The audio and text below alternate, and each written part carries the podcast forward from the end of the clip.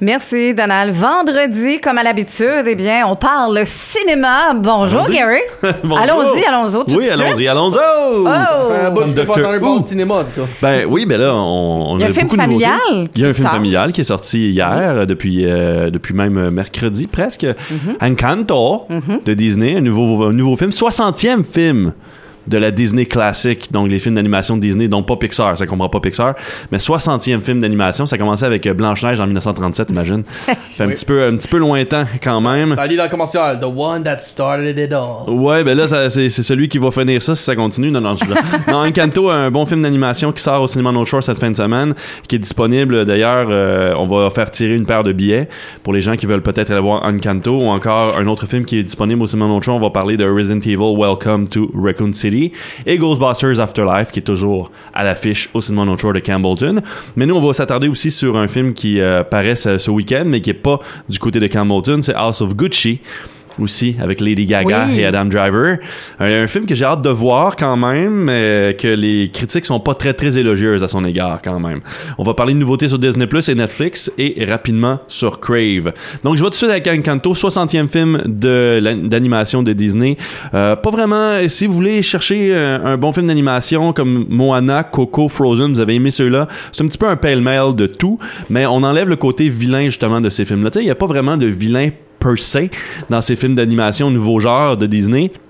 La voix de Stéphanie euh, Beatrice qui joue le rôle de Mirabelle, Lin-Manuel Miranda qui est là pour écrire les chansons mais aussi porter une voix, Wilder, Wilmer Wa- Walderrama qui est là aussi euh, dans cette distribution.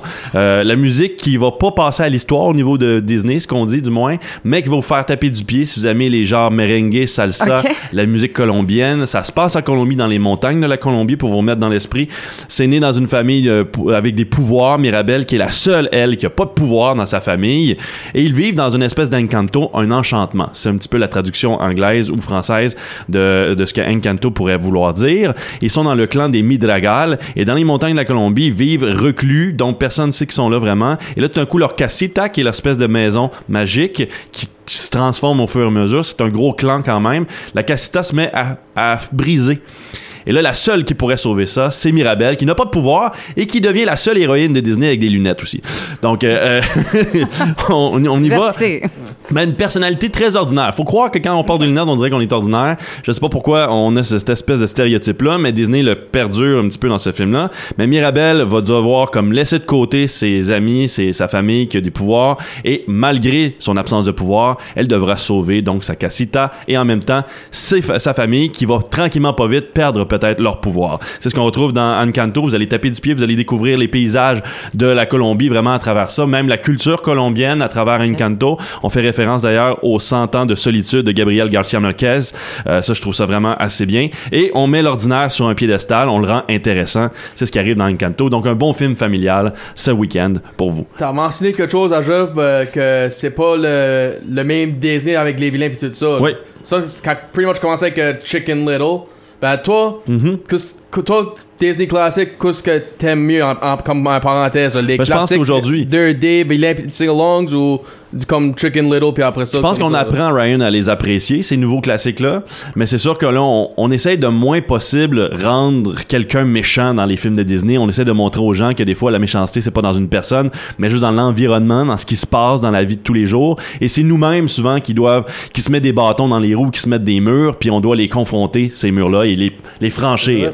Un petit peu comme euh, on fait dans Frozen, euh, parce que c'était très, très populaire, mais Coco aussi l'a montré. Et là, ben, Encanto, on continue dans ce côté-là. Moi, j'aime beaucoup ça quand même. Je pense pas que c'est mauvais. Mais c'est sûr qu'il y a moins de chansons à répondre en quelque sorte. Dans les classiques de Disney, et d'ailleurs, c'est le 30e anniversaire de Beauty and the Beast cette année. Oh, Et on en fait référence sur Disney+. Ben, tu sais, il y a cet aspect-là où est-ce qu'on ces chansons partent et on a le goût des chanter. Encanto a peut-être pas cette magie-là encore, mais peut-être qu'avec le temps, ça va passer à l'histoire. Puis tu sais, les classiques, pour nous, ce sont pas les classiques d'aujourd'hui pour des jeunes aussi. On est des adultes quand même. Il y a pas ce deuxième degré-là, d'ailleurs, dans Encanto. Vous allez pas trouver le, deuxième degré, pour adultes. Tu sais, les jokes, là, que des fois tu dis comme, ah, ça c'est pour moi, ça c'est pour Oui. mon enfant. Ouais. Ben là, il y en a pas ça dans Encanto, ou peu, du moins. Nouveauté aussi Resident Evil Welcome to Raccoon City, un film d'horreur qui sort euh, durant ce long week-end de l'Action de grâce aux États-Unis. C'est disponible au cinéma North Shore. Euh, si vous êtes des fans des premiers jeux vidéo de Resident Evil, Resident Evil 1 et 2, vous allez retrouver vos personnages comme Claire, Leon qui apparaissent dans celui-là. Par contre, les effets spéciaux, puisque le budget est très moindre à 25 millions de dollars, sont à désirer. Vous allez pas vraiment apprécier peut-être, ou vous allez retrouver plutôt les effets spéciaux des premiers PlayStation lorsque Ah vous ouais? jouiez à Resident Evil 1 et 2. Moi, j'étais un grand fan de la série. J'ai vraiment trippé sur Resident Evil 2. C'est mon, mon préféré dans toute la franchise. J'aime beaucoup le personnage de Leon. Je trouvais que ça faisait longtemps qu'on l'avait pas vu et on, on, on lui rendait pas grâce dans la série des Resident Evil. C'est quand même le septième film de la franchise, faut le mentionner. Et là, on délaisse Mila Jovovich. On délaisse aussi euh, Anderson, qui était le réalisateur. Et là, on revient avec une, une distribution non connue euh, des personnages. On a misé plutôt sur l'histoire que sur la distribution. Est-ce que ça va marcher? Ben non, pour l'instant, les critiques sont, sont Ah. dures, dures, dures sur ce Resident Evil Welcome to Raccoon City. Alors, euh, je ne crois pas que ça va être un, un gros succès. Là. Ça va être plus, plus comme un House of the Dead de 2003. Mais les adaptations de, au cinéma des jeux vidéo, c'est dur. C'est pas Ça facile. serait-tu comme Spider-Man changer de franchise à Spider-Man Amazing ou ça serait-tu comme Batman changer d'acteur? Non du tout, parce que l'action se passe même dans les années 98. Donc c'est juste, euh, on, on reprend un petit peu où est la franchise, on change quelques personnages, mais c'est surtout des personnages qui n'étaient pas apparus dans la première mouture des Resident Evil. C'est pas ça une suite vraiment, c'est plus un préquel, mais pour l'instant, de Ah, ce que je sais, prequel, ok, ok. ça fait pas partie de la lignée des Resident Evil existants. Donc c'est vraiment, on essaie de relancer un petit peu la franchise, mais je pense pas que ça va fonctionner avec Raccoon City. House of Gucci, réalisé par Ridley Scott, si vous avez la chance de le voir, ou même euh, disponible en streaming à quelques égards. là. Euh, Ridley Scott qui euh, sort de son de sa dormance, si je peux dire. Ridley Scott qui depuis quelques temps, euh, on le rappelle, Ridley Scott a réalisé les Gladiator, a réalisé aussi des Aliens, euh, a travaillé. c'est totalement différent. C'est totalement différent, mais il y en a fait quand même des films de drame biographique, euh, Ridley Scott, mais c'est surtout le fait que depuis quelques temps, Ridley Scott, je, je vais dire son nom comme souvent, euh, il s'en prend à la génération, la nouvelle génération, il s'en prend aux nouvelles technologies. Il est sorti euh, publiquement en disant que la raison pour laquelle son plus récent film, The Last Duel, avec euh, Ben Affleck et Adam Driver d'ailleurs, qui est dans, son- dans ce film-là aussi, a pas fonctionné il y a comme un mois, c'est parce que euh, les jeunes sont sur leur cellulaire. Puis qui écoutent rien si c'est pas sur un cellulaire. Là, tu il y a de la misère à comprendre vraiment comment ça fonctionne aujourd'hui, Ridley Scott. Puis à cause de ça, c'est comme un vieux grincheux.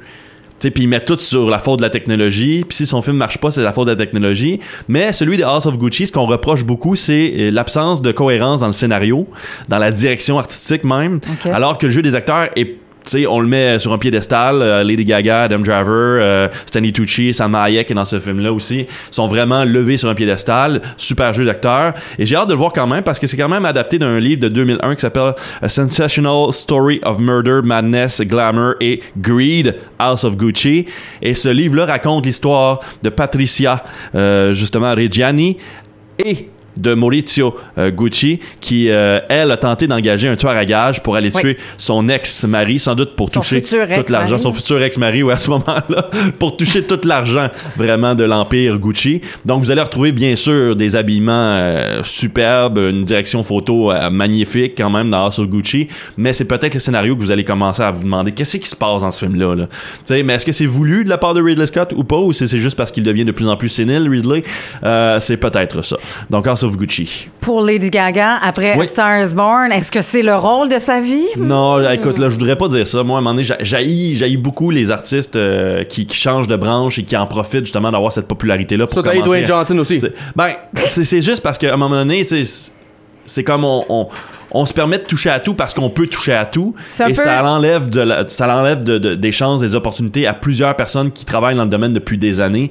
Et je trouve ça, tu sais, c'est sûr qu'ils ont un talent, puis tant mieux qu'ils ont le talent. Mais faut, faut s'entendre que pour A Star is Born ou pour même House of Gucci, t'as une Lady Gaga qui est entourée de personnes vraiment magnifiques qui travaillent dans le domaine depuis des années, euh, Ouais. des, des réalisateurs, des scénaristes, peu importe leur niveau de santé mentale ou pas, qui sont là quand même pour les diriger, pour les contrôler, puis leur montrer comment ça se fait.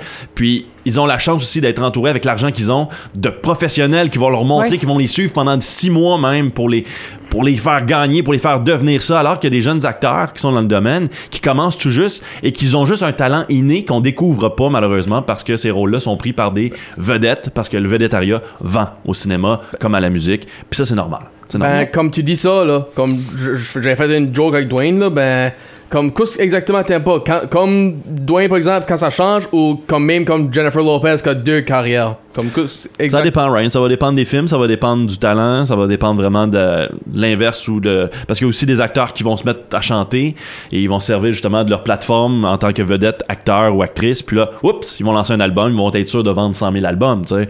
Parce que c'est le nom. Le nom vend, point. Mais c'est la vie dans laquelle on vit, c'est la société dans laquelle on a choisi de vivre. Ben, plus ou moins. Mais c'est ça qui est ça.